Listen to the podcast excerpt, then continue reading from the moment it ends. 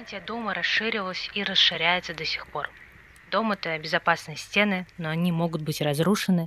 Родное небо стать далеким, возвращение к земле невозможным. Получается, что и бездомность — это не стереотипные картинки ассоциации в голове. Грязная одежда, неприятный запах — это состояние, в котором оказались заперты неожиданно для самих себя миллионы людей. Оттого задуманный мною давно разговор о бездомности кажется еще более близким, даже тем, кто бездомных страниц и кто при виде них зажмуривается. Меня зовут Виктория Малахова-Ким, и это третий выпуск подкаста «Содержание». Его героиня Дарья Байбакова, директор благотворительной организации «Ночлежка» в Москве. «Ночлежка» начала свою работу в Петербурге 33 года назад. Сегодня сотни волонтеров спасают тысячи людей, оказавшихся на улице, и делают это с помощью разных проектов – Ночной автобус раздает горячую еду, культурная прачечная позволяет бесплатно постирать и высушить вещи, реабилитационный приют дает крышу над головой, еще работают пункты обогрева, консультационная служба с юристами, соцработниками, неравнодуш, а в Петербурге красивый ресторан «Вход с улицы», в котором трудятся профессионалы ресторанной сферы и стажеры, подопечные ночлежки. Этот подкаст о бездомности и бездомных. Как люди оказываются на улице. Что такое дом, каковы его границы – как можно сломать устойчивое мнение «сами виноваты». Я желаю вам приятного прослушивания, а в описании выпуска оставляю ссылки на упомянутый в разговоре тест, будете слушать, поймете, о чем речь, и страницу ночлежки, на которой можно оформить пожертвование, скачать листовку для бездомных, заполнить анкету волонтера или выбрать другой вид помощи. Вариантов и возможностей много.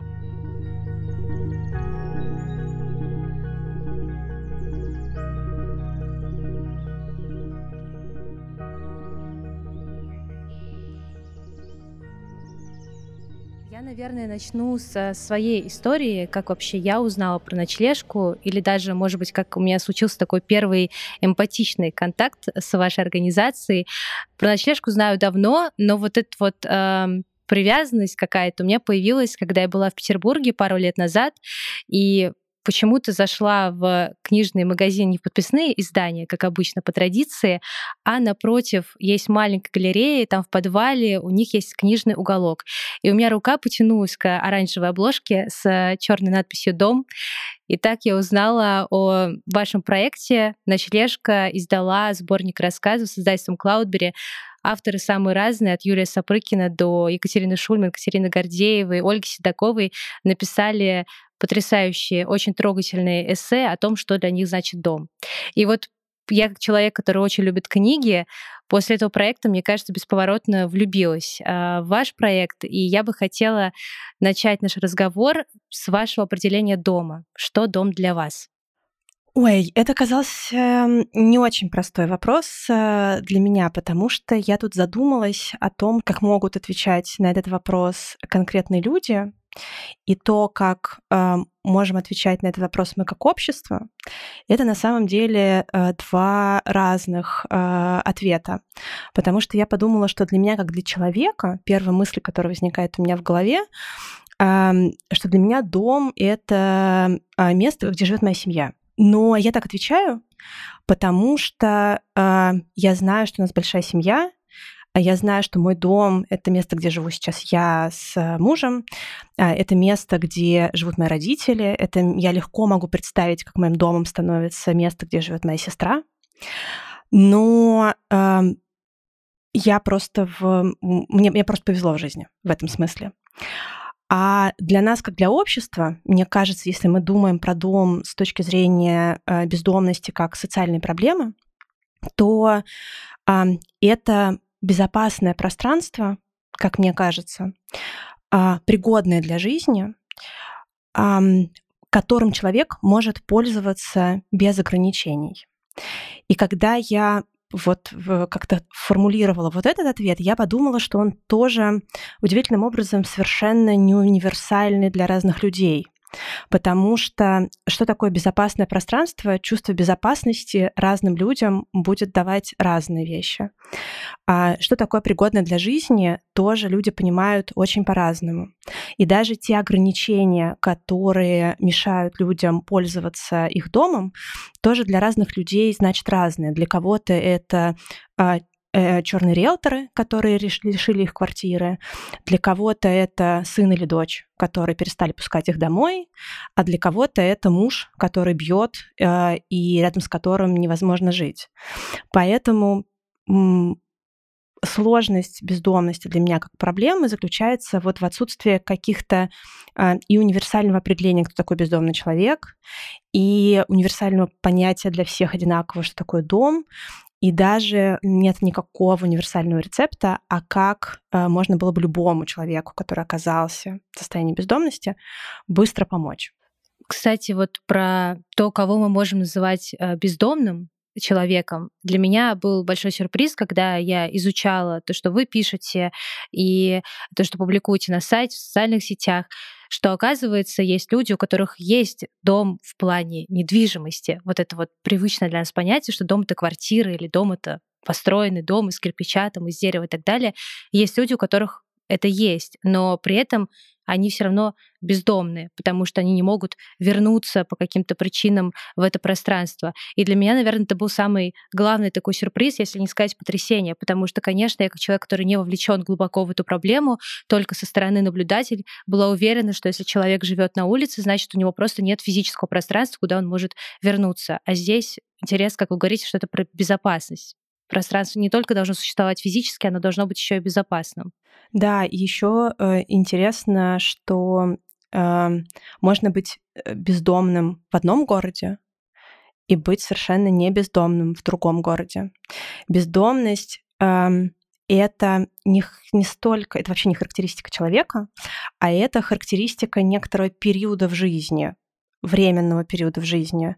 То есть можно быть э, безработным, можно быть э, разведенным, а можно быть бездомным.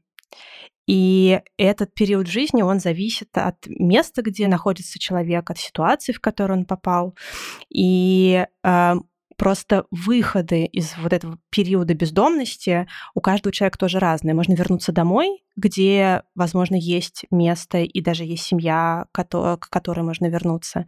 Можно найти э, дом в том месте, где ты физически находишься, а можно переехать еще в какое-нибудь третье место, где вдруг окажется место, где тебя ждут. Да, поэтому бездомность э, — это такое понятие, которое, а, с одной стороны, можно легко ощутить, в пандемию особенно а, много было комментариев о том, что стало понятно, что такое, а, что такое бездомность, э, когда люди застревали в аэропортах э, или не могли выехать э, и были заперты. Стало понятнее, понятнее почему мы так много говорим про важность безопасного дома и вообще важность дома в жизни человека. А с другой стороны, бездомность это тоже так, это, это как раз такое понятие, которое бывает сложно объяснить, потому что слишком, слишком э, много влияет на нее. Вспомнили пандемию, я сейчас э, думаю и о большой волне иммиграции сегодня в разные страны, и тоже очень интересно люди переосмысляют понятие дома. Э, оказывается, то, что казалось очень обыденным, вдруг подсвечивается совершенно по другим углом, как очень важное, приоритетное и так далее. Э, я бы хотела у вас спросить э, про ваш путь, потому что я знаю, что вы работали в корпорациях и, в принципе, строили карьеру. Почему как и когда, наверное, самый главный вопрос, почему вы пришли в ночлежку и остались работать и строить эту организацию? А, мне кажется, что самый резкий поворот э, у меня случился в момент, когда я как раз ушла из эм, эм, большой международной компании, большой четверки а, в некоммерческий сектор. Тогда этот переход э, не был связан с конкретной с ночлежкой, а в целом я поняла для себя, что я себя не вижу э, в корпоративном мире, что мне хотелось бы чего-то более осмысленного с более понятным э, и прикладным результатом для меня. Я занималась финансовым аудитом, и внутри как бы, финансового мира я продолжаю считать, что работа финансового аудитора важная, полезная, приносит э, пользу и, и компаниям, и людям, которые интересуются состоянием дел в разных компаниях. Но так просто совпало, что я немножко подустала от э, работы финансового аудитора. Я 10 лет э, там проработала, и в этот же момент э, у меня заболела бабушка, а я вообще жила в таком... Э, мне повезло в жизни. Я э, до там, 30 э, лет не сталкивалась с какими-то сложными, особенно сложными жизненными ситуациями. И вот тяжелая болезнь бабушки это было, пожалуй, первый раз в жизни, когда я вот во взрослом возрасте оказалась в этой ситуации, и до этого я вот каждый раз, когда рассказываю эту историю, мне неловко за собственную инфантильность, но честный, честный рассказ звучит так, что мне казалось, что я вот занимаюсь э, а, работой, э, делом, от которого я немножко подустала, и, может быть, которое мне уже не очень интересно, но зато у меня высокая зарплата, я могу много себе позволить. Я думала, что эм, деньги дают некоторую страховку э, вот в случае таких жизненных трудностей, что у тебя что-то случается, и у тебя зато есть возможность много чего купить. А, и когда заболела бабушка, а, несмотря на то, что действительно возможность положить ее в какую-то больницу, в которую мы хотели ее положить, найти врачей, отдельную палату, это все тоже, это все было безусловно очень важно. Но э, в этот момент я вдруг поняла, что этого совсем недостаточно, что в ситуации бабушки была онкология, это, в общем, внутри многих э, жизненных ситуаций это не что-то из ряда вон выходящего. Много кто с такими ситуациями сталкивается. Но я поняла, что главное, что тебе в этот момент нужно, это чтобы кто-то э, встал рядом с тобой и э, сказал, в общем, так, смотри, вот сейчас будет, происходит вот это, потом будет вот так, тебе нужно подумать про это, здесь э, вот тебе нужен такой-то врач, здесь такой-то психолог. Короче, был бы человеком, на которого можно опереться, потому что, несмотря на то, что у нас большая дружная семья, когда вся семья оказывается внутри вот этой неожиданной беды, то нужно кто-то со стороны, кто возьмет на себя какие-то рациональные решения и будет вот для человека такой опорой. И э, в этот момент я вдруг подумала, что есть люди, есть профессии, для которых, собственно, это работа быть человеком, опорой э, рядом с людьми вот в таких э, трудных ситуациях. Э, я подумала, что интересно, почему я этим не занимаюсь, хотя, наверное, то, тоже, тоже могла бы. И я довольно рациональный человек. Э, я стала методично перебирать профессии, кем бы я могла работать после финансового аудита для того, чтобы вот быть таким человеком опорой. И я к этому времени уже много лет была волонтером некоммерческой организации, и я знала примерно, как работают благотворительные фонды изнутри, Э, и в какой-то момент меня осенило, что таким местом работы может быть э, благотворительный фонд, потому что я серьезно думала, не пойти ли мне учиться на врача или не пойти ли мне работать каким-нибудь воспитателем детский сад. А, но вот э, подумала, что благотворительный фонд, собственно, это место, где может пригодиться и мой управленческий бэкграунд, и какая-то моя финансовая экспертиза, и дальше я стала методично перебирать фонды, куда бы я хотела пойти работать. Э, у меня нет... В результате я сначала пришла в детский фонд, э, в такой стартап, посмотрела, как все устроено изнутри, как можно запустить благотворительный фонд с нуля поняла, что для меня системное решение проблем важнее, чем э, адресная помощь. Я больше в это верю.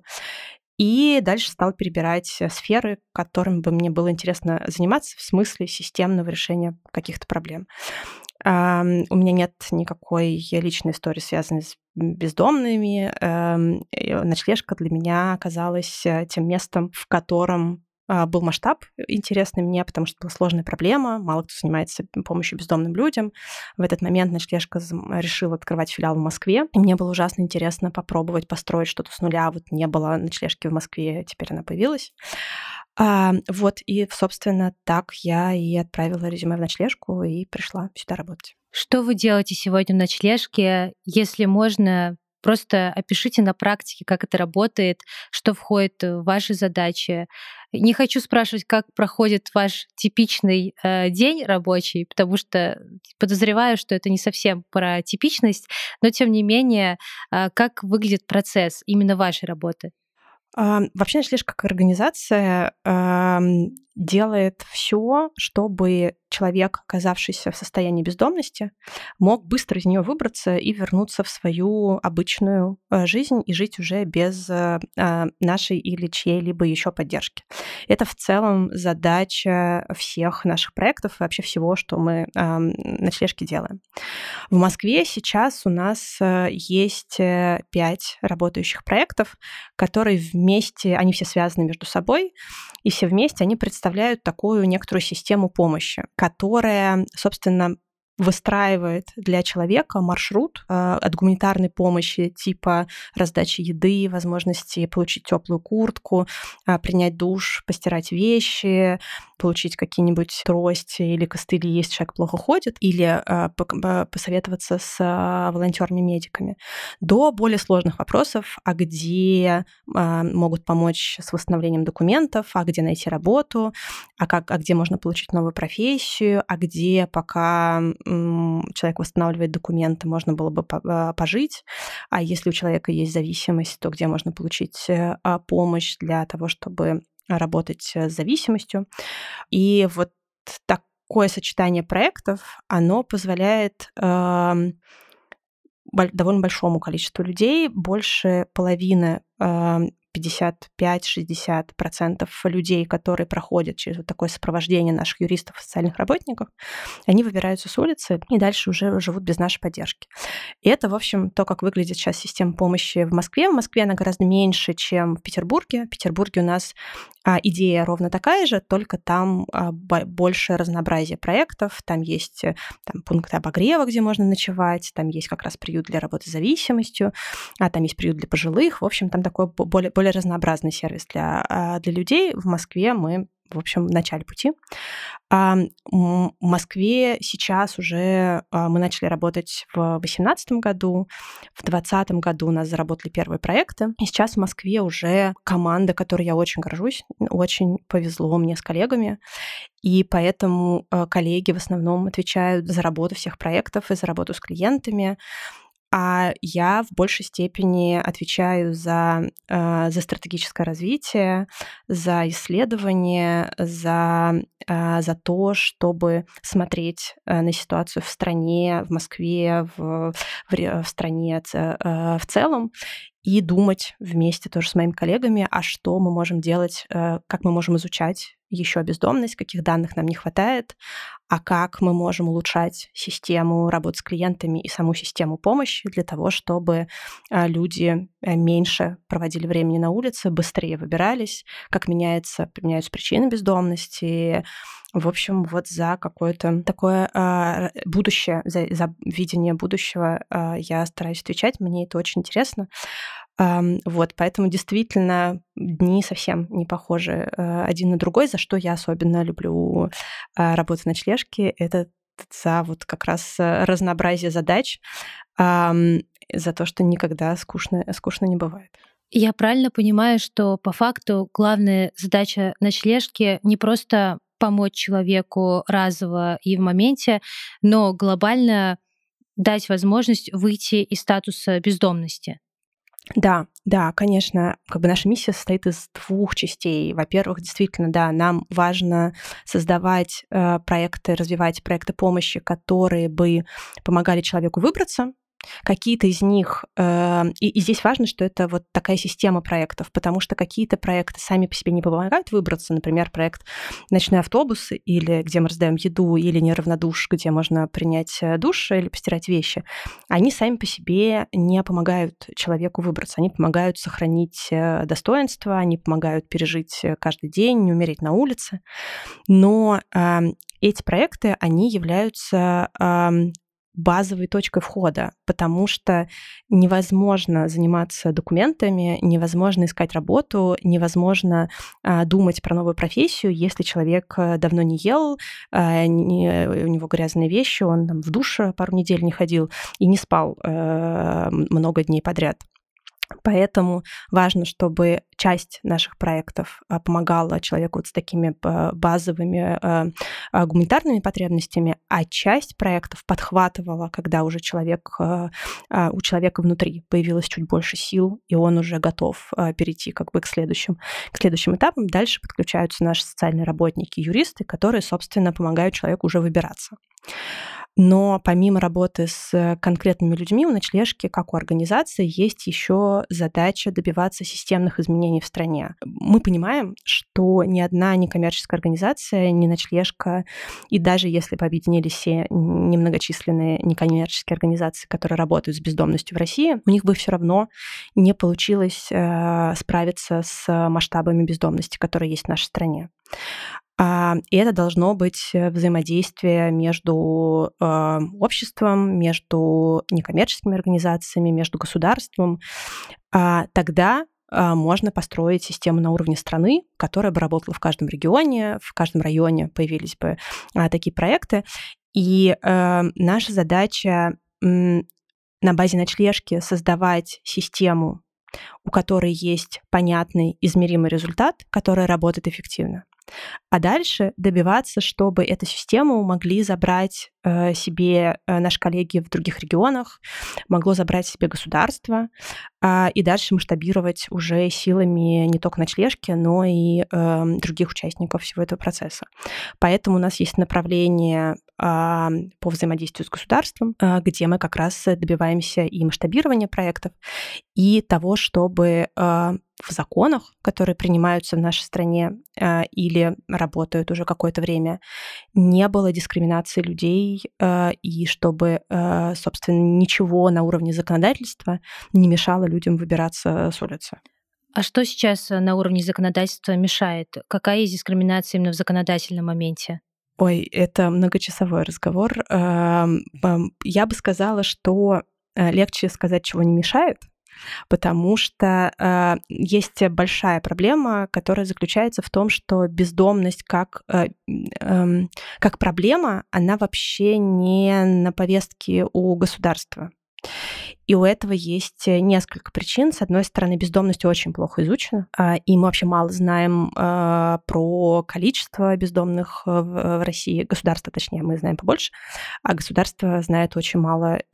И вторая причина, как мне кажется, она в целом не только про государство, а про нас как про общество. Бездомные люди одни из, это одна из самых э, стигматизированных категорий людей. Это тема, которая окружена могучими стереотипами, которые очень мешают помогают э, и работать с этой темой, помогать людям и самим людям э, выбираться. Вот, поэтому скорее э, те законы, которые принимаются или которые работают, они вообще не учитывают потребности бездомных людей. А, но, но при этом есть там, один из ярчайших примеров э, законодательства, которое очень вредно для э, работы с бездомными людьми, это наша система регистрации. И это таки, такая, э, на самом деле, это пережитки э, системы крепостного права, когда права наши, в стране, э, наши права в нашей стране привязаны не к нам, как к людям, не к конкретному человеку, и не перемещаются с ним в пространстве, а они привязаны к регистрации, к штампу в паспорте. И если вдруг у человека этой регистрации нет, а у нас миллионы людей не имеют постоянной регистрации или никакой вообще регистрации, то дальше просто по текущим законам люди не имеют права там, получить пенсию, пособие, отправить детей в детские сады или в школы, получить э, медицинскую помощь, голосовать. Э, а, избирательных участков для людей без регистрации очень мало, и не везде они есть. Вот, поэтому вот если бы нам, например, удалось э, ввести форму регистрации, которая можно было бы зарегистрироваться не а, получая разрешение у собственника помещения, а по месту фактического проживания, человек живет в каком-то районе, э, городе и говорит, ребята, я живу здесь теперь, вот э, уведомляю вас об этом, то это существенным образом э, поменяло бы э, э, бездомность в России. Но много лет ночлежка за это борется, и пока нету никаких изменений, к сожалению.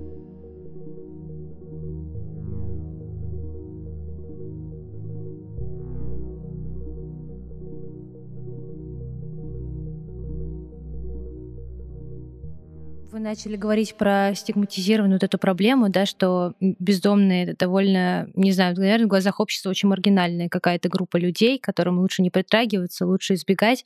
Я не могу здесь не рассказать про тест, про который, ну, не знаю, может быть, кто-то и не знает. Для меня это был большой сюрприз. На вашем сайте есть тест на индекс уязвимости, по-моему, он так называется. Можно его пройти, Совершенно потратить, верно. да, потратить буквально несколько, пару минут, отвечая очень просто да или нет на вопрос, который предлагает сайт, и узнать вероятность в процентах того, что лично вы можете оказаться на улице. Я призываю тех, кто будет слушать сейчас вот этот разговор, пойти после прослушивания, пройти этот тест. Для меня был сюрприз. Э, мой результат 13%, у мужа 23%, у младшей сестры 27%. И мы втроем пытались понять, где и что мы ответили не так. Я рисую, да, кавычки, а, что, почему это, от чего зависит этот процент. И, конечно, этот тест может работать как какая-то страшилка и пугалка, но для меня это было скорее про какую-то такую переломную историю, что я человек, который вроде бы э, имеет недвижимость, все равно в зоне риска.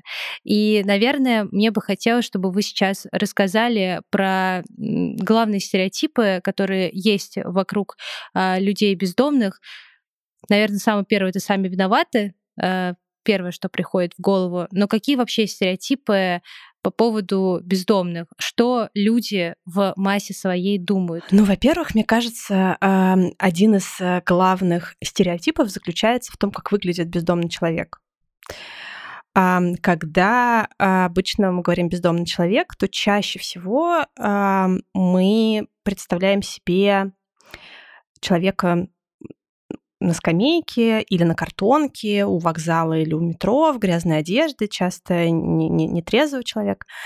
И вот так обычно а, нам, нам представляется бездомный человек, и нельзя сказать, что это неправильный образ. Такие люди, конечно, есть. Стереотип э, здесь заключается в том, что дальше этот образ экстраполируется на всех бездомных людей. То есть кажется, что все бездомные люди, они вот так выглядят. И это в корне неправильно. Потому что про таких людей мы просто точно знаем, что это бездомные люди. У нас нет вопросов. Мы как бы видим его, и мы почти уверены в том, что это бездомный человек. Но так выглядят люди, которые а, живут на улице много лет. То есть это люди а, на нашем специальном языке называются с большим стажем бездомности. А, и это вот такая уличная а, бездомность, э, те люди, которые физически прямо живут на улице много лет, и это самая видимая и самая острая форма бездомности с ней тяжелее всего работать, э, потому что это люди в очень уже тяжелом э, и физическом состоянии, и психологическом состоянии.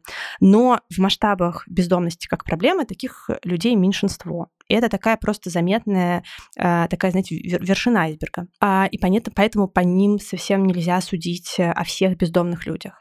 А вот большинство бездомных людей, которые вот, собственно, э, э, составляют основную, основную массу, невозможно на улице отличить от обычных прохожих. А, то есть, если вы придете на какой-нибудь да, э, Ленинградский вокзал в Москве или Московский вокзал в, Пет- Петербурге, вы там увидите огромное количество бездомных людей, по которым вы никогда не поймете, человек приехал из другого региона, или он едет куда-нибудь на дачу, или он приехал из области, или это человек бездомный. И это вот один из э, самых э, сильных стереотипов, которые позволяют э, людям судить по как бы, бездомных в целом и бояться бездомных людей. Потому что, конечно, бывает неприятно находиться с людьми, которые грязной одежде или от них плохо пахнет. И это тоже один из э, таких мощных стереотипов о том, что люди так выглядят, даже вот эти вот люди с большим стажем, потому что, э, ну, потому что это такой образ жизни, который люди по какой-то причине выбирают, и вот э, в нем и э, остаются. А это тоже неправда, потому что э, люди так выглядят не потому, что э, им так нравится э, или это какой-то осознанный выбор, а потому что э, ни в одном э, городе нашей страны нету достаточного количества э, мест, где человек может постирать вещи или принять душ. Таких, ну, таких мест просто нет. В некоторых городах их нет вообще, в некоторых городах, крупных городах, типа Москвы и Петербурга, а, такие места есть, в том числе наши проекты, но э, их единицы. Первая, первая прачечная для бездомных людей, культурная прачечная, которая появилась в Петербурге, она появилась, по-моему, в 2017 году. То есть до 2017 года в России не было ни одного места, где бездомный человек может постирать вещи. А в общем, если жить на улице, то э, вещи становятся грязными, от них плохо пахнет, они пачкаются э, довольно быстро. И поэтому это для человека такой замкнутый круг. Ты бы очень хотел за собой следить, тебе самому неприятно так выглядеть, но у тебя нет шанса. Например, в грязной одежде человека не пустят. Можно было бы постирать вещи, например, в туалете торгового центра, но тебя туда не пустят в грязной одежде. А, вот, поэтому э, вот такие проекты, как э, э, «Мир на душу» или «Наша культурная прачечная», они как раз работают на разрушение этого стереотипа. Каждый раз э, с московскими чиновниками э, есть очень смешной разговор, когда они приходят к нам в гости, то э, потом, значит, на всяких круглых столах на заседаниях они рассказывают, что э, ночлежка работает э, только с какими-то они смешно их называют элитными бездомными, а вот, э, значит, вот те самые люди, собственно, которые на вокзалах, а, они в ночлежку не ходят. Но это не так. Просто те люди, которые на вокзале были в грязной одежде, от них плохо пахло, они пришли в ночлежку, э, постирали вещи, приняли душ, и они просто по-другому выглядят. И это одни и те же люди, просто они в ночлежке есть, э, собственно, вся инфраструктура для того, чтобы человек по-другому выглядел. Вот, поэтому вот эти проекты, они не только помогают людям, они еще работают для нас на разрушение вот этого стереотипа стереотип о том, что люди сами виноваты, тоже один из э, самых распространенных, но на него легко отвечать через э, причины бездомности. Мы с коллегами, у нас нет такой государственной статистики, к сожалению, но э, поскольку ночлежка уже 32 года работает, и у нас есть, э, мы опрашиваем всех клиентов, которые к нам приходят за помощью, то вот по данным э, анкет наших клиентов мы знаем, почему люди в России оказываются э, на улице, и э, в России есть э, три главные причины.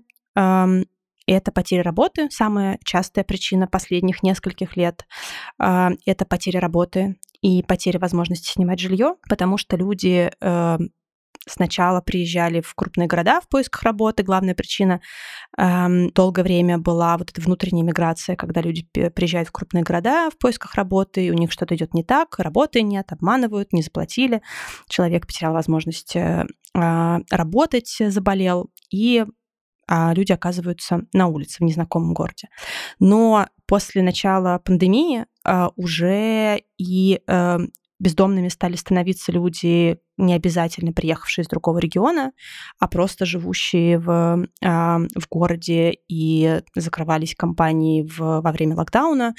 Сейчас а, закрываются компании из-за санкций, и людей увольняют, и многие люди в нашей стране живут от зарплаты до зарплаты, и для многих людей, особенно если они живут э, в неродном городе или у них нет своей собственности, квартиры собственности, то для них потеря работы означает потерю возможности снимать жилье, а, и значит, э, они в риске потому чтобы довольно быстро оказаться на улице. Вот, поэтому вот все причины, связанные с работой, это самая частая причина бездомности в России. На втором месте а, это семейные конфликты. И это э, э, как раз причина э, бездомности семейные конфликты самая частая для женщин. Женская бездомность отличается тем, что она напрямую связана с домашним насилием, и поэтому вот женщины чаще всего оказываются на улице из-за каких-то конфликтов в семье. А, и на третьем месте это проблемы, связанные с утратой документов. Эти все причины, они на самом деле очень тесно между собой связаны, потому что бездомность редко, к бездомности редко приводит какая-то одна беда в жизни человека. Обычно это э, такой эффект домино, когда одна трудность тянет за собой другую, и это все наваливается на человека, и он просто перестает справляться самостоятельно. Поэтому э, часто спрашивают нас, а чем проблема восстановить документы, особенно в там, Москве или в Петербурге, вот на каждом шагу МФЦ, а, можно пойти и легко паспорт восстановить. Но на самом деле, если человек а, находится в ситуации такой нестабильной финансовой ситуации, у него там нет денег а, лишних никаких или нет совсем, то для него потеря паспорта приводит к тому, что неоткуда взять деньги, например, на оплату пошлины. А для того, чтобы опла- э, без оплаты пошлины невозможно восстановить паспорт. Можно было бы пойти и заработать. Это не такие большие деньги, можно было бы сказать. А, это полторы тысячи в, сейчас. Но без э, паспорта не берут на работу. а без работы невозможно заработать деньги на пошлину. Поэтому это такой замкнутый круг, а если это еще осложняется тем, что человек давно не ел, э, давно не спал, или он приехал из другого города, и он вообще не очень э, понимает, как устроена система МФЦ в Москве, или он уже какое-то время посидел на вокзале, а, и а, плохо выглядит, и давно не мылся, и от него не очень приятно пахнет, и его не пускает охранник в МФЦ, то все это превращается для человека в совершенно неразрешимый а, ворох проблем, с которым очень сложно справиться самостоятельно. Вот, поэтому вот эти три причины главные сейчас в России, а, эти три причины держатся в топе последние а, несколько лет, и дальше кажется нам, что ситуация принципиально не поменяется, потому что финансовое положение людей э, с каждым годом сейчас становится все сложнее. Есть прямая корреляция между бедностью и бездомностью, между безработицей и бездомностью. Вот, поэтому кажется нам, что в ближайшее время главными причинами бездомности будут оставаться такими же, и они как бы все э, не про конкретного человека, а про некоторые условия, в которые поставлены люди, почему вот они вынуждены искать помощь. Я вспомнила личную историю. Я верующий человек, и мы несколько раз с мужем ходили э, кормить э, бездомных со служением церкви, в которой мы ходили в Москве. А, там мужчина занимается этим уже 10 лет. Он 10 лет э, каждую неделю в определенные дни, не пропуская, ходит с едой в определенное место и кормит людей. И когда я пришла первый раз, для меня на самом деле было главным удивлением как раз то, о чем вы рассказывали. Это тот самый стереотип о внешнем виде бездомных, потому что, а, конечно, я ожидала увидеть людей, которые а, ну, как это, да, типичный такой, типичный образ, э, грязные, о которых плохо пахнет, возможно, они э, пьяные и так далее. Но я помню свое большое удивление, когда я увидела в очереди за едой людей чисто одетых, э, с сумками, рюкзаками, в принципе, если бы я столкнулась с ними в метро, на улице, в очереди в магазине, я бы даже не знала о том, что этот человек в среду, определенное время там, и так далее, в другие дни приходит за обедом в эту очередь. Как вы думаете, если мы говорим о кризисе в стране, как о давлеющей причине да, бездомности, увеличится ли количество именно таких людей, а, увеличилось ли после 24 февраля, после сентября, вот на протяжении вот этого года последнего? А, по э, статистике наших проектов от 50 до 80 процентов рост обращений от э, клиентов в наш проект. Этот рост, я думаю, был бы больше, если бы наши проекты не работали на, в, полную, в полную загрузку, если бы у нас была возможность расширяться, то количество этих обращений было бы еще больше. А, мы видим самый частый запрос на поиск работы, мы видим, что люди стали чаще обращаться в первые месяцы после того, что, э, когда с ними что-то случилось. То есть мы видим снижение э, стажа бездомности, но мы видим снижение стажа бездомности не потому, что стала лучше работать система помощи и люди быстрее выбираются, а потому что появилось больше людей, а, у которых в последний год что-то случилось. И вот за счет э, вот таких новичков, у которых совсем, ну, по меркам многих бездомных людей относительно недавно, а, случилась беда, мы видим вот э, снижение вот этого общего среднего стажа бездомности. При этом эм, есть множество эм, зарубежных исследований про связь э, между ветеранами боевых действий и бездомными людьми. И поэтому э, через некоторое время, ну, во-первых, э, среди бездомных людей всегда много беженцев, и мы через какое-то время я уверена, увидим среди бездомных людей тех людей, которые вернулись э, с фронта.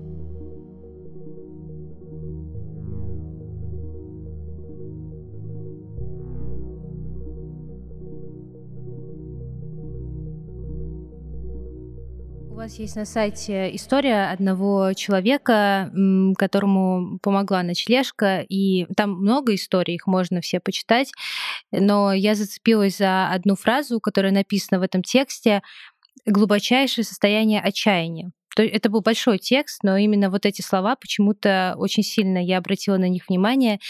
Э, хочу спросить у вас, э, как у человека, который постоянно контактирует с бездомными, что чувствуют эти люди, какие чувства преобладают? Мне сложно какое-то выделить преобладающее чувство, потому что бездомные люди очень разные. И как вот разные истории приводят э, человека на улицу, разные э, состояния и разный запас сил помогает или мешает человеку выбраться с улицы.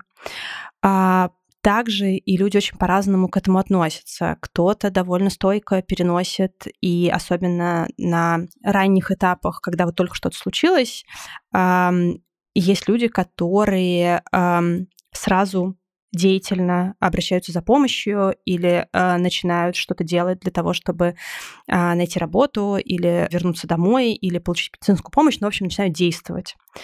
А есть люди, э, которые сразу замыкаются, которым сложно э, попросить о помощи, которые сначала э, пытаются справиться самостоятельно, всячески скрывают э, свою бездомность, не обращаются, так, например, большинство женщин себя ведет.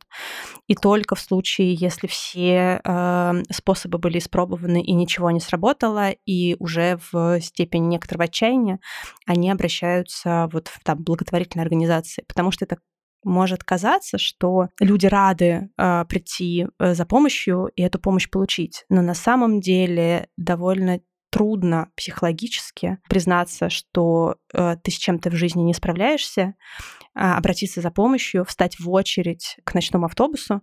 У нас есть правило, что мы помогаем независимо от э, статуса. Человеку не нужно доказывать, что он бездомный человек, что он действительно нуждающийся. Не нужно приносить нам никакие документы.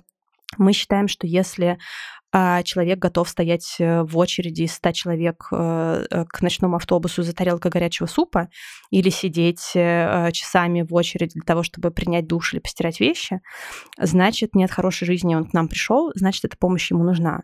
И мы знаем, что в наших гуманитарных проектах примерно треть — это клиенты, которые физически не живут на улице. Это просто люди, у которых может быть квартира в Москве, может быть семья в Петербурге, а, но это люди в сложном положении, которым нужна помощь. Какая-то конкретная помощь, может быть, совсем не вся, может быть, она им нужна только один раз, а может быть, она нужна им на протяжении длительного времени.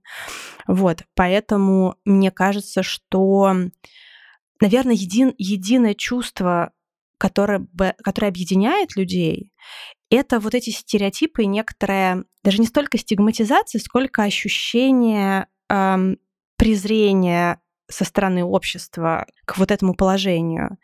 И люди, вот большая трудность в том, что и люди, собственно, сами начинают эм, э, стыдиться этого положения, э, стараются всячески его скрыть, объясниться, хотя в общем, все, что мы делаем, э, мы делаем ради того, чтобы человек не стыдился того, что он бездомный, понимал, что очень быстро он может выбраться. И поэтому так часто люди э, с огромной благодарностью реагируют на помощь, на самую простую помощь, с которой мы к ним приходим, потому что людям кажется, что все должны их вокруг э, как-то презирать, сторониться, а вдруг появляются там волонтеры, которые готовы им помочь. Э, есть некоторые люди, которые там переспрашивают несколько раз, действительно ли это бесплатно, действительно ли они нам ничего не должны, а пытаются в ответ что-то сделать. У нас даже, например, есть правило, что если у нас есть э, люди, живущие в приюте, которые эм, хотят волонтерить и как-то участвовать в работе наших проектов, то наши социальные работники прежде всего а, выясняют вместе с психологами, а почему человек хочет волонтерить. Потому что эм, если вдруг это его способ отплатить нам чем-то за нашу помощь, то в таком случае мы предложим ему какие-то другие проекты, другие организации, в которых он может поволонтерить, но мы попросим его не волонтерить у нас, потому что наша помощь, э, она, эм, за, за нее не нужно ничего отдавать. Эм, вот, вот это если бы я хотела чего-то поменять э, или добавить в чувствах, которые испытывают наши клиенты, то я бы, конечно, хотела добавить веры в себя и уверенности в том, что это абсолютно нормальная ситуация, которая может случиться с любым человеком, и это не с ними что-то не так, а это просто такое неудачное стечение обстоятельств, в которые они попали. И поэтому иногда я думаю, что если бы у меня была возможность обратиться к всем людям, которые в трудном положении, то главное, что я хотела им сказать, это приходите за помощью. Не, не стесняйтесь обращаться за помощью, потому что чем быстрее человек приходит за помощью, тем быстрее мы можем ему помочь. Я вспоминала недавно, мы делали материал с э, психологом, по-моему, это было в прошлой весной, и она произнесла такую фразу, моя знакомая психотерапевт, что сейчас время, когда навык просить помощь такой же важный, как и навык помощь оказывать и давать, потому что обычно нас учат э, помогать, но иногда не говорят о том, что нормально и помощь просить для себя. Э, как вы думаете, почему такое отношение к бездомным э, в обществе. Я знаю много своих знакомых, довольно близких, которые не понимают, как помогать бездомным в том плане, что для них это кажется бессмысленным, что человек сам выбрал, сам виноват и так далее. Помочь другим каким-то людям, дети, животные и так далее, кажется более правильным, более как будто бы даже продуктивным, я не боюсь это слово да, сейчас произнести. Что лежит в основании вот этого ощущения и вот этого отношения именно к помощи бездомным людям?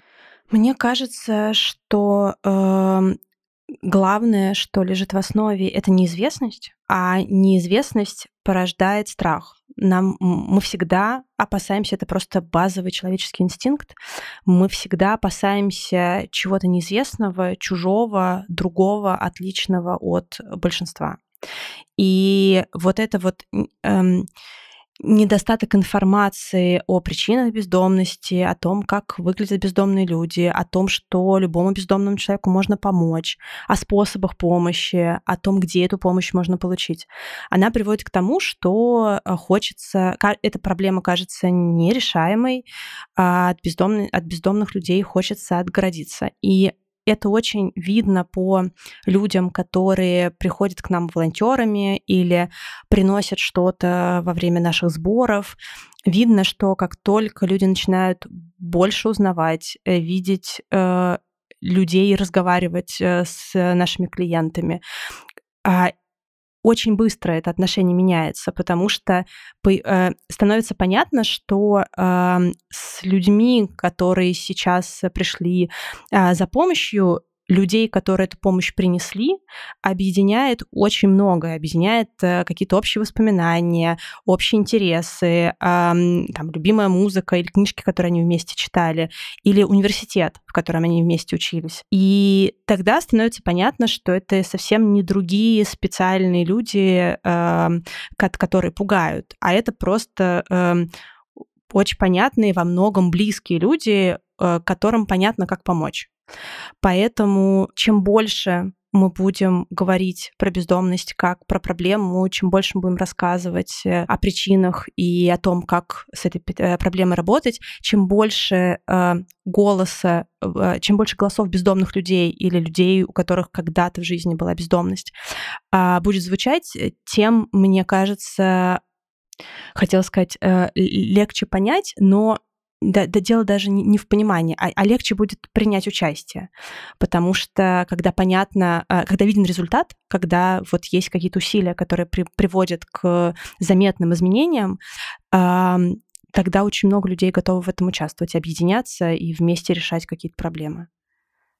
То есть по факту это такая общая черта, мне кажется, для многих э, проблем это разделение на они и мы, и вот это разделение в итоге порождает странные отношения друг к другу, э, убивает как будто бы отношение человека к человеку как к человеку. Да. Есть они, какая-то группа, и есть мы, да. люди, которые живут в домах, принимают душ каждый день, по несколько раз в день и так далее, и так далее. Да, совершенно верно. Вообще вот этот принцип, э, ну, какой-то универсальный, к сожалению, принцип расчеловечивания, вот я говорила про этот стереотипный образ э, э, бездомного человека. Вообще, если еще немножко копнуть глубже, то обычно вот за этим стереотипным образом бездомного человека есть еще такое ощущение какой-то такой однородной серой массы. Вот есть какие-то бездомные люди, это вот такая однородная, пугающая, обычно в таких темных красках представляющаяся общность людей. Но как только удается туда посмотреть и увидеть там не вот однородную какую-то общность людей, а конкретного человека, с его конкретной историей, с его конкретной судьбой, то сразу э, вот этот, вот этот стереотип, он разрушается. И сразу мы уже э, говорим не про всех бездомных людей, а про вот эту Наталью Ивановну, у которой есть вот такая очень понятная проблема, которую очень понятно, как решить, надо только вот э, а, всем объединиться. И мне кажется, еще важно знать имя человека, вот это, что это Наталья Ивановна, это Дмитрий Васильевич и далее, и далее. Да. Да, есть э, клиенты, которые даже пугаются иногда, приходя на прием к соцработнику, когда к ним обращаются по имени отчеству или по имени, потому что когда человек долго находится в состоянии бездомности, он вдруг понимает, что никто не обращается к нему по имени, потому что нет никакого повода ни у кого обратиться к нему по имени. И поэтому вот как э, а, совершенно поразила меня мысль о том, что в пункте выдачи люди очень э, придирчиво выбирают одежду. Вот э, я первое время, когда мы только открыли пункт выдачи, я никак не могла смириться с тем, что приходит человек, например, там зимой в каких-то шлепках или э, там в легкой куртке, и мы ему предлагаем там какие-то, не знаю, валенки, например, или то, что есть подходящего размера, или какую-то теплую куртку, а он говорит, простите, но я такое не ношу. И э, я сначала вообще не могла понять, как это возможно, если альтернатива пойти э, на мороз э, в шлепанцах, то как можно отказаться от э, чего-то теплого. А потом я в какой-то момент поняла, что когда у человека э, ничего нет, единственное, что остается, это вот чувство собственного достоинства, то это становится очень важным. Это становится то единственное твое, а, что ты очень бережешь. И поэтому тебе важно, как ты выглядишь, тебе важно, какого цвета на тебе куртка, тебе важно, какого она фасона. И поэтому э, сейчас э, мы очень э, внимательно к этому относимся. Мы никогда не будем настаивать на какой-то одежде. Мы будем, волонтеры долго перебирают футболки разного цвета, чтобы человек выбрал то, что ему нужно, потому что, и это даже не столько про уважение к конкретному человеку, сколько мы знаем, что если человек э, найдет то, что ему подходит, э, это придаст ему сил. А чем больше у человека сил и уверенности в себе, тем больше э, шанс, что он э, деятельно займется какими-то другими вопросами, пойдет искать работу, э, будет уверенно чувствовать на себя на собеседовании, э, не будет бояться отстаивать свои права в МФЦ э, и так далее, и так далее. Поэтому вот мы намного готовы для того, чтобы придать человеку э, внутренних сил и показать ему, что он важен, э, и все у него обязательно получится. У меня есть воспоминания на этот счет, когда э, мы стояли и э, давали еду, и я помню, как подошел один мужчина, и волонтер как бы справа от меня дал ему прибор э, рукой без перчатки. Ну, то есть у волонтера не было перчаток, и он дал ему прибор.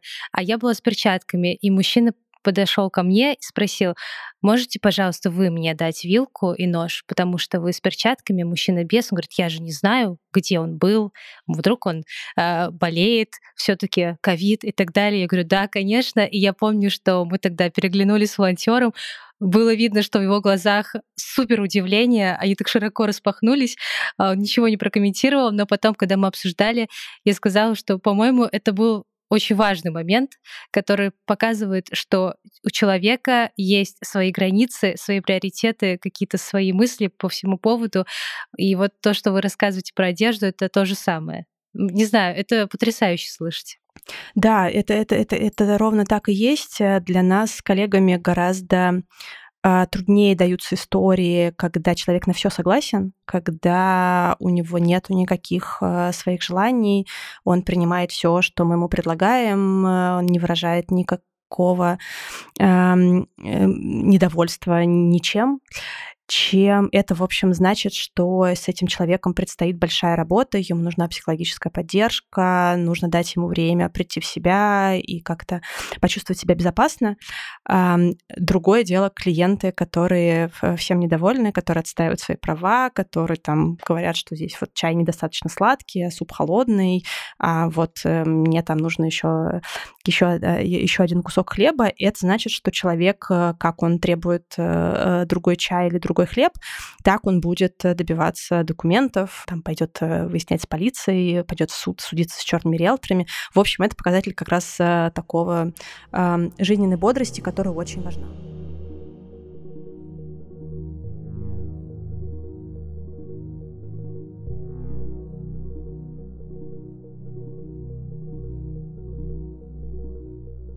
Мы говорили про страхи, и я не могу не задать вопрос, э, как работать, как побороть страх помощи, когда ты видишь бездомного а, на улице, и ты вроде бы хочешь подойти, но а вдруг неудобно, неловко, вдруг обижу. Как правильно говорить с человеком, как правильно оказывать помощь, и почему важно не бояться? Мне вообще не кажется, что всем людям обязательно общаться со всеми людьми, включая бездомных людей. Мне кажется, что вообще помогать надо так, как комфортно. И если э, человек не чувствует в себе эм, э, сил подойти к бездомному человеку конкретному э, и, и, и заговорить и, и предложить помощь, то совсем не, не надо так делать. Есть множество способов э, помогать бездомным людям, не общаясь напрямую с конкретными людьми. Например, можно прийти в э, предложить помощь организации, которая занимается, или, например, у нас на сайте есть э, листовка э, с описанием всех наших проектов, с часами работы, э, с тем, когда нас добраться. А, и можно просто эту листовку оставить э, в том месте, где бездомные люди находятся. И это тоже очень большая помощь. Или повесить ее там на, на стену рядом с метро. Возможность принести мыло, зубную щетку или старый телефон, который не нужен в организацию, которая помогает бездомным людям. И это такая же по значимости помощь, как и подойти к конкретному человеку. Но если есть силы поговорить и интересно поговорить с человеком, то единственный универсальный совет, который можно дать, а, это спросить человеку, а нужна ли ему помощь. И если нужна помощь, то какая помощь нужна. Потому что иногда может казаться, что мы знаем, как правильно помочь этому человеку, но человек совсем не готов эту помощь принимать и он имеет на это право. Мы верим в то, что наша задача создать для человека возможности, а воспользоваться этими возможностями или нет, это ответственность каждого человека, потому что чаще всего это взрослые люди, которые сами отвечают за свою жизнь. Наша задача сделать эти возможности удобными и доступными для человека и убедиться, что он знает как э, обратиться за помощью и куда можно обратиться за помощью. Поэтому лучше всего спросить, нужна ли человеку помощь, какая помощь нужна, а, и вот, собственно, действовать, э, исходя из этого запроса. Очень часто бездомному человеку нужна помощь с каким-нибудь теплым чаем, или часто ему нужна помощь с тем, чтобы там, согреться зимой, например, не выходить на улицу на мороз, а посидеть в тепле хотя бы какое-то время, чтобы прийти в себя. Здорово помогает возможность вызвать скорую, потому что часто люди плохо себя чувствуют, у них нет телефона, и, собственно, возможности вызвать скорую у них тоже нет. Поэтому очень часто к нам, кстати, приходят клиенты, у которых э, главный запрос — это вызвать скорую, потому что им кажется, что, ну, во-первых, у нас есть возможность позвонить, а во-вторых, что к нам скорая с большей вероятностью приедет, чем если человек будет один на один с врачами. Вот, поэтому это большая помощь. А большая помощь — помочь человеку добраться до организации, которая которая может помочь, в общем, с тем, о чем человек говорит. А, узнать, а где в городе э, раздают еду, или где есть э, бесплатная медицинская помощь, или где помогают с работой, и дать человеку а, там, талончик на проезд, или отправить его на такси, или довести человека. Это очень большая помощь. Совсем не обязательно брать на себя весь путь, э, а достаточно помочь человеку сориентироваться. Если человек просит деньги, Нужно ли давать? Мне кажется, что тут на усмотрение каждого человека э, надо отдавать себе отчет в том, что деньги могут быть потрачены не самым эффективным способом. Это как, э, мне кажется, самый универсальный пример — это про э, заболевшего человека. Если дать э, заболевшему человеку деньги, это никаким образом не помогут деньги сами по себе эту болезнь вылечить. Здорово, если э, можно нанять, оплатить, например, консультацию врача. Также и тут, что лучше всего, конечно, если человек обратится в профессиональную организацию, которая умеет помогать людям выбираться с улицы. Но при этом совсем не значит, что деньги — это абсолютное зло. А, если э, понимать вот этот риск, что эти деньги будут потрачены не самым эффективным образом, что часто деньги помогут просить не действительно бездомные люди, а люди, для которых это такой способ заработка. То есть это а, какие-то а, люди, которые, ну, чаще всего они в метро или там в переходах, в самых таких э, э, людных местах. То есть если все эти риски понимать, но все равно кажется, что этому человеку важно дать деньги, я в целом не вижу здесь э, ничего ужасного. Любая помощь, мне кажется, уместна и важна. Вы говорили ранее, что, возможно, ну невозможно, точно, работа на ночлежке была бы более эффективной, если бы была возможность масштабироваться. Что сейчас не хватает для этого роста вширь? Ночлежка развивается, я бы сказала, таким особенным способом. Мы видим нашу главную задачу в том, чтобы запускать разные проекты а, для разных а, клиентов, создавая вот такую комплексную систему помощи в миниатюре. То есть мы понимаем, а мы сознательно не запускаем одинаковые проекты в многих городах. То есть у нас есть один ночной автобус в Петербурге, один ночной автобус с едой в Москве. У нас есть один неравнодуш в Петербурге, один неравнодуш в Москве. Потому что э, мы видим нашу главную задачу в том, чтобы вот собрать э, систему помощи, измерить ее результат описать все наши проекты, и чтобы вот этот алгоритм можно было использовать дальше, но не силами ночлежки, потому что нам еще есть э, куда развиваться в глубину. Нам важно открывать там отдельные проекты для женщин, чего нет в России, э, э, открывать отдельный приют для пожилых людей и, в общем, дальше развивать э, систему помощи для людей с особенными потребностями. Поэтому в масштабирование мы в большей степени верим через наших коллег из других регионов, и через государство.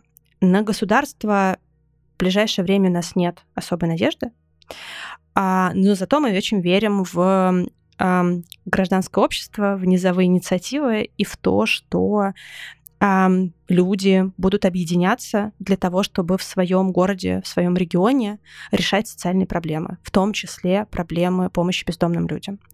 Поэтому, наверное, глав... самая большая помощь э, для нас была бы, если бы в разных городах появлялось больше людей, которые готовы заниматься а, помощью бездомным людям, которые могли бы перенимать этот опыт, которые могли бы развивать э, проекты в своих регионах, а мы бы с удовольствием делились всем, что мы знаем, поддерживали таких коллег, что мы делаем и сейчас, но вот для сравнения в России порядка двух 2 а, миллиона, если не порядка, а точно 2 миллиона 130 тысяч бездомных людей. И на все это количество а, примерно там, 300 а, некоммерческих организаций, включая всякие волонтерские, волонтерские группы на всю Россию. А в Америке порядка 500 тысяч бездомных людей и около 11 тысяч некоммерческих организаций, которые этой проблемой занимаются. Вот когда ну, мы хотя бы будем двигаться в этом же направлении, это очень э, поможет масштабировать опыт, который есть у нас сейчас. Но в целом и даже для работы ночлежки сейчас нам важна поддержка, потому что сейчас для всех некоммерческих организаций непростые времена. А для бы организации, которые занимаются сложными темами, времена, в общем, всегда непростые. Вот, поэтому э, возможность поддерживать э, любые организации, которые помогают бездомным людям, э, финансово, разово, регулярно, делом э, в качестве волонтера или принося какие-то одежду или средства гигиены, и это очень большая поддержка. У меня последний вопрос. Что делает человека человеком? Мне кажется, другие люди рядом как только человек оказывается не одинок, в нем просыпается очень много всего человеческого. При этом это не одиночество.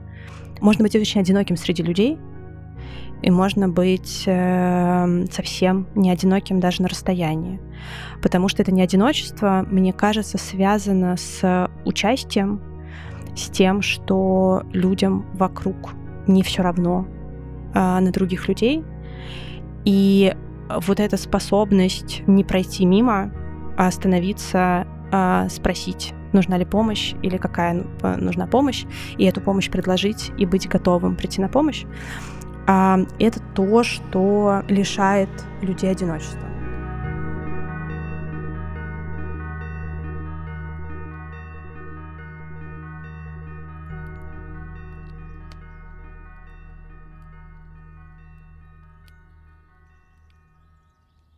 Спасибо, что послушали этот выпуск до конца. Благодарю всех, кто рассказывает о подкасте в социальных сетях, а еще аккуратно напоминаю – Вся команда подкаста будет очень благодарна вашим оценкам и отзывам на платформах, на которых вы слушаете выпуски.